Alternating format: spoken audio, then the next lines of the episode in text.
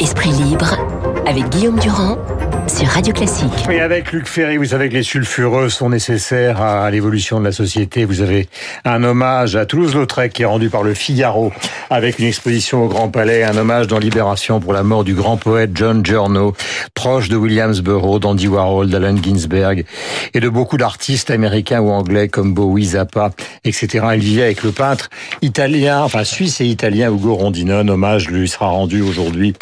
Euh, donc un petit peu euh, partout. Mon cher Luc, bonjour. Bonjour Guillaume. Euh, parlons de cette affaire euh, qui se déroule justement euh, dans le nord de la Syrie, nord-est de la Syrie.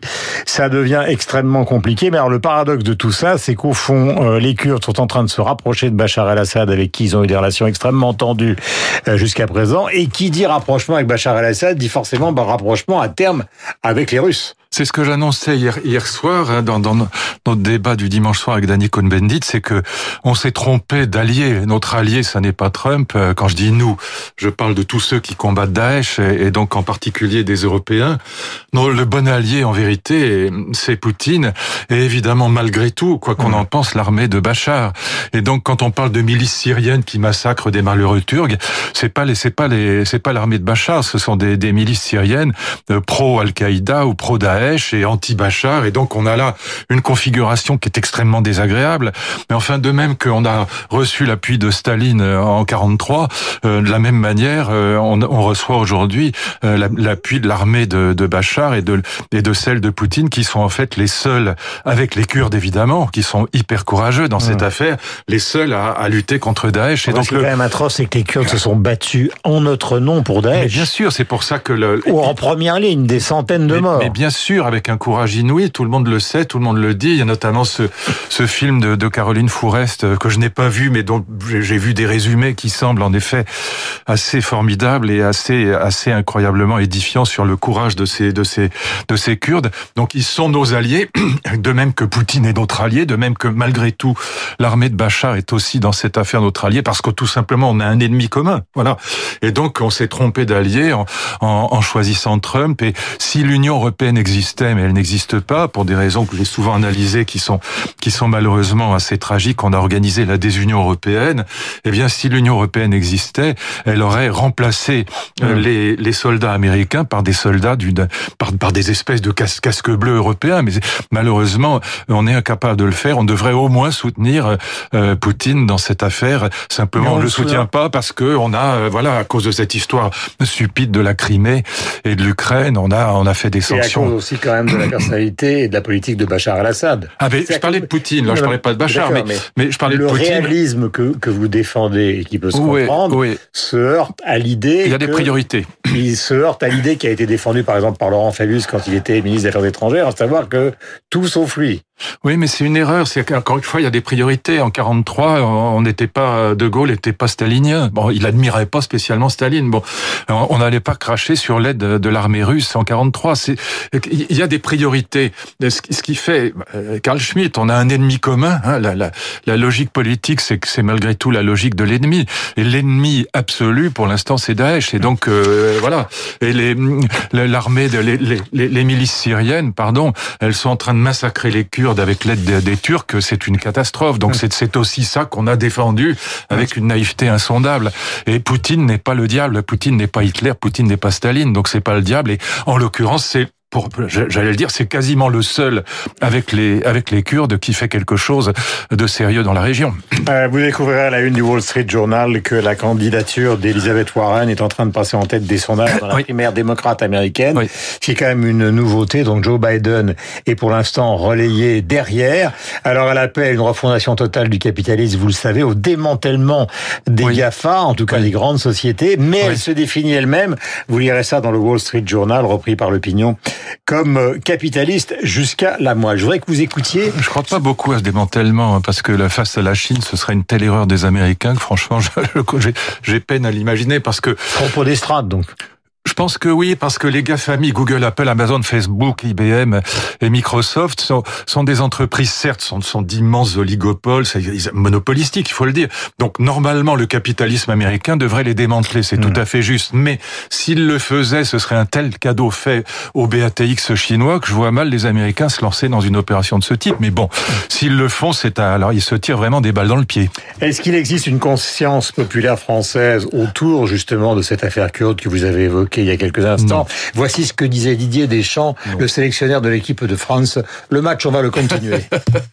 Après tous les, les problèmes géopolitiques, euh, ils sont là, euh, que ça ait des conséquences forcément sur l'environnement du match, mais euh, on va pas penser à ça. Ce qui m'intéresse, c'est uniquement le match et ce qui se passera sur le terrain.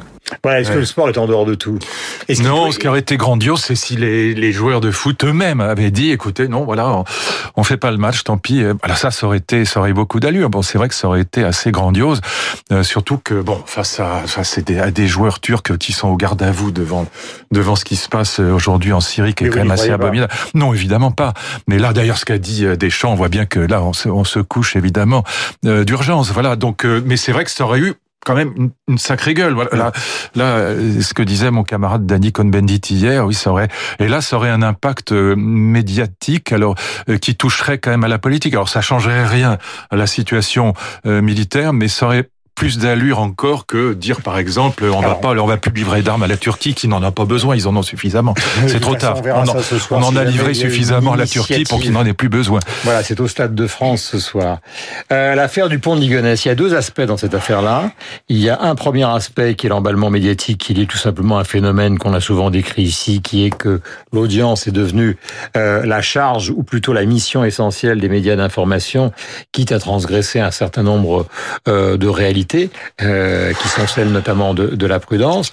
Et puis il y a aussi, alors là c'est à la spécialiste, aux spécialistes des questions mythologiques que je m'adresse, il y a aussi quand même cette fascination pour le fait divers qui a été euh, marqué euh, par de grands écrivains, Dostoïevski, Sartre, Marguerite Duras, etc., etc., qui est une certaine forme de fascination pour pour ce que nous sommes, c'est-à-dire Abel, Cain, et puis des sociétés qui ont été fondées, non pas par le meurtre, mais qui ont été, euh, qui se sont inventées. C'est-à-dire la société grecque, c'est quand même le meurtre de Chronos par Zeus. La société romaine, c'est quand même euh, l'assassinat de, Rémus par Romulus.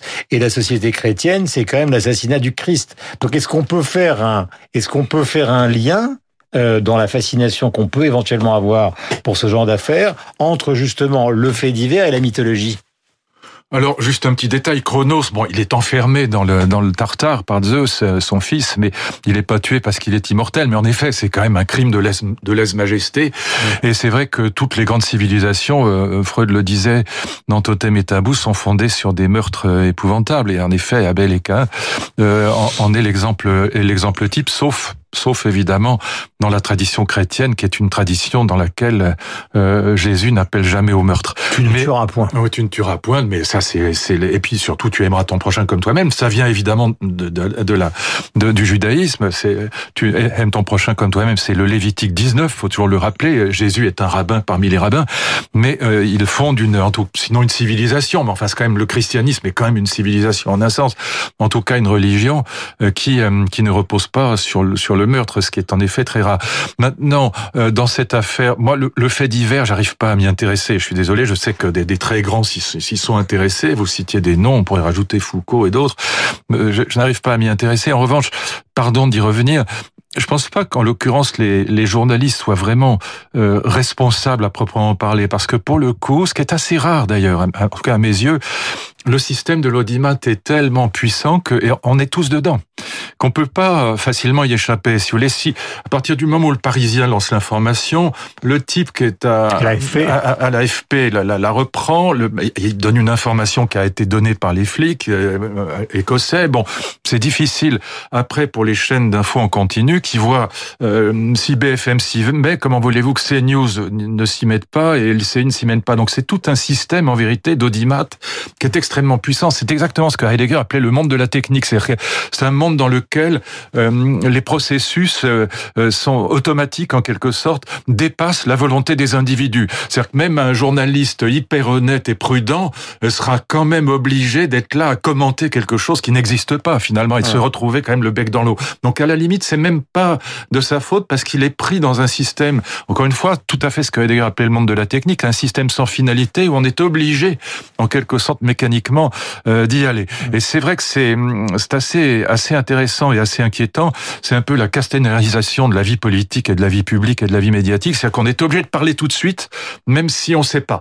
Et c'est cette obligation, encore une fois, est liée à la logique de l'audimat qui est extrêmement puissante et, et qui n'est pas une logique à laquelle on peut s'opposer moralement. C'est pas vrai parce que euh, même moralement, euh, si l'un le fait, si vous, vous ne le faites pas, vous, bah, c'est bien d'être de mourir dans la dans, dans, le dans la moralité, mais mais vous êtes mort quoi. Voilà. Donc c'est c'est très difficile. C'est un vrai un vrai sujet de, de réflexion. Comment euh, casser la logique de l'audimat C'est pas avec la morale qu'on peut y arriver facilement. À l'origine, d'ailleurs, l'avocat de la famille considère que le problème vient de la police. Enfin, je veux dire, oui, les, à l'origine, oui. Parce que le problème, c'est qu'il y a eu un tuyau et on ne sait plus très bien qui a balancé cette affaire, voilà. qui a été la source, comme on voilà. dit dans notre métier, voilà. et, et, qui a dit ça alors que manifestement, euh, il n'y avait pas euh, de certitude pour l'instant. Je voudrais vous soumettre, mon cher Luc, parce que depuis le début ce matin, on parle de l'excellence d'un coffret de musique de radio classique consacré aux musiques de films.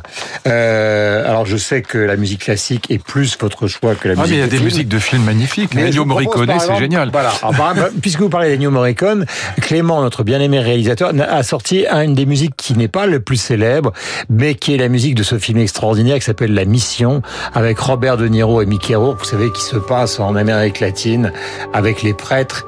Euh, et c'est un film, euh, si la mémoire est bonne, donc euh, d'Arthur Joffé. Voici cette musique d'Ennio Morricone.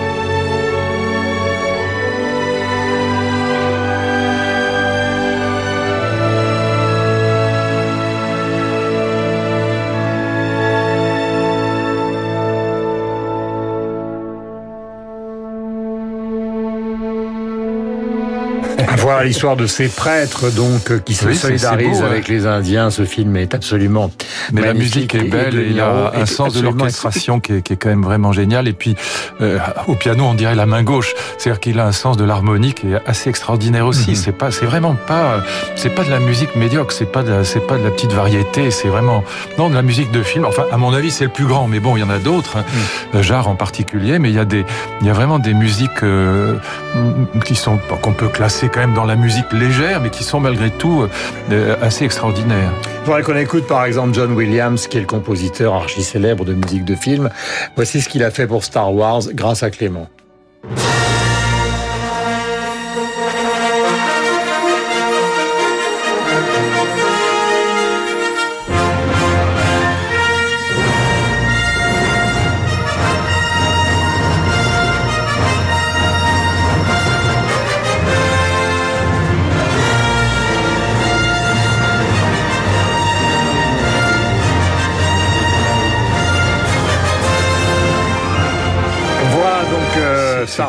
Clairement moins grandiose. C'est un tube, mais c'est pas. Non, l'autre est vraiment, l'autre est grand, quoi.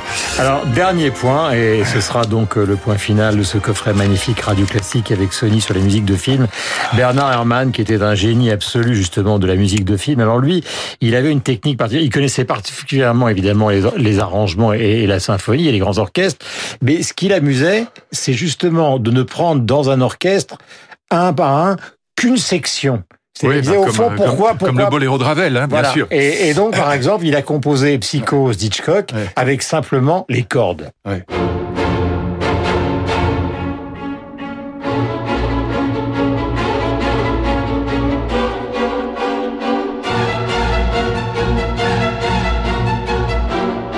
Voilà, je vous ai Stravinsky et Ravel sont passés avant lui. Voilà, voilà. c'est clairement, c'est quasiment copié de Stravinsky. Hein. Mais euh, oui, Ravel a fait ça euh, dans le boléro. Il met chaque chaque instrument en valeur un par un. Et puis il les, il les réunit tous après. Mais ça, c'est du c'est du Stravinsky un peu édulcoré. Merci mille fois, Luc. Euh, on se retrouve évidemment avec bonheur tous les lundis. Nous avons terminé par ce coffret de radio classique consacré aux musiques de films. Vous trouverez une grande partie des musiques de films célèbres. Euh, donc c'est avec Sony. Il est 8h57. Nous avons rendez-vous avec le journal de 9h et évidemment Franck Ferrand et Christian Morin, le grand apôtre, euh, le grand, le grand amoureux de la musique justement de films sur l'antenne de radio.